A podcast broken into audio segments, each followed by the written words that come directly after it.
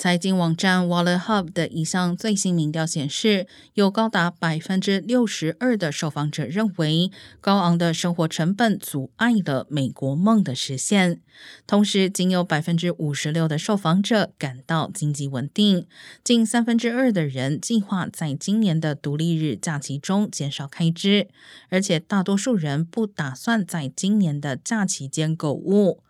大多数受访者认为，存钱比花钱更爱国。据 American Farm Bureau Federation 的分析，计划庆祝七月四号独立日假期的人也将看到物价上涨的情况，外出吃饭的费用将平均增加百分之十七。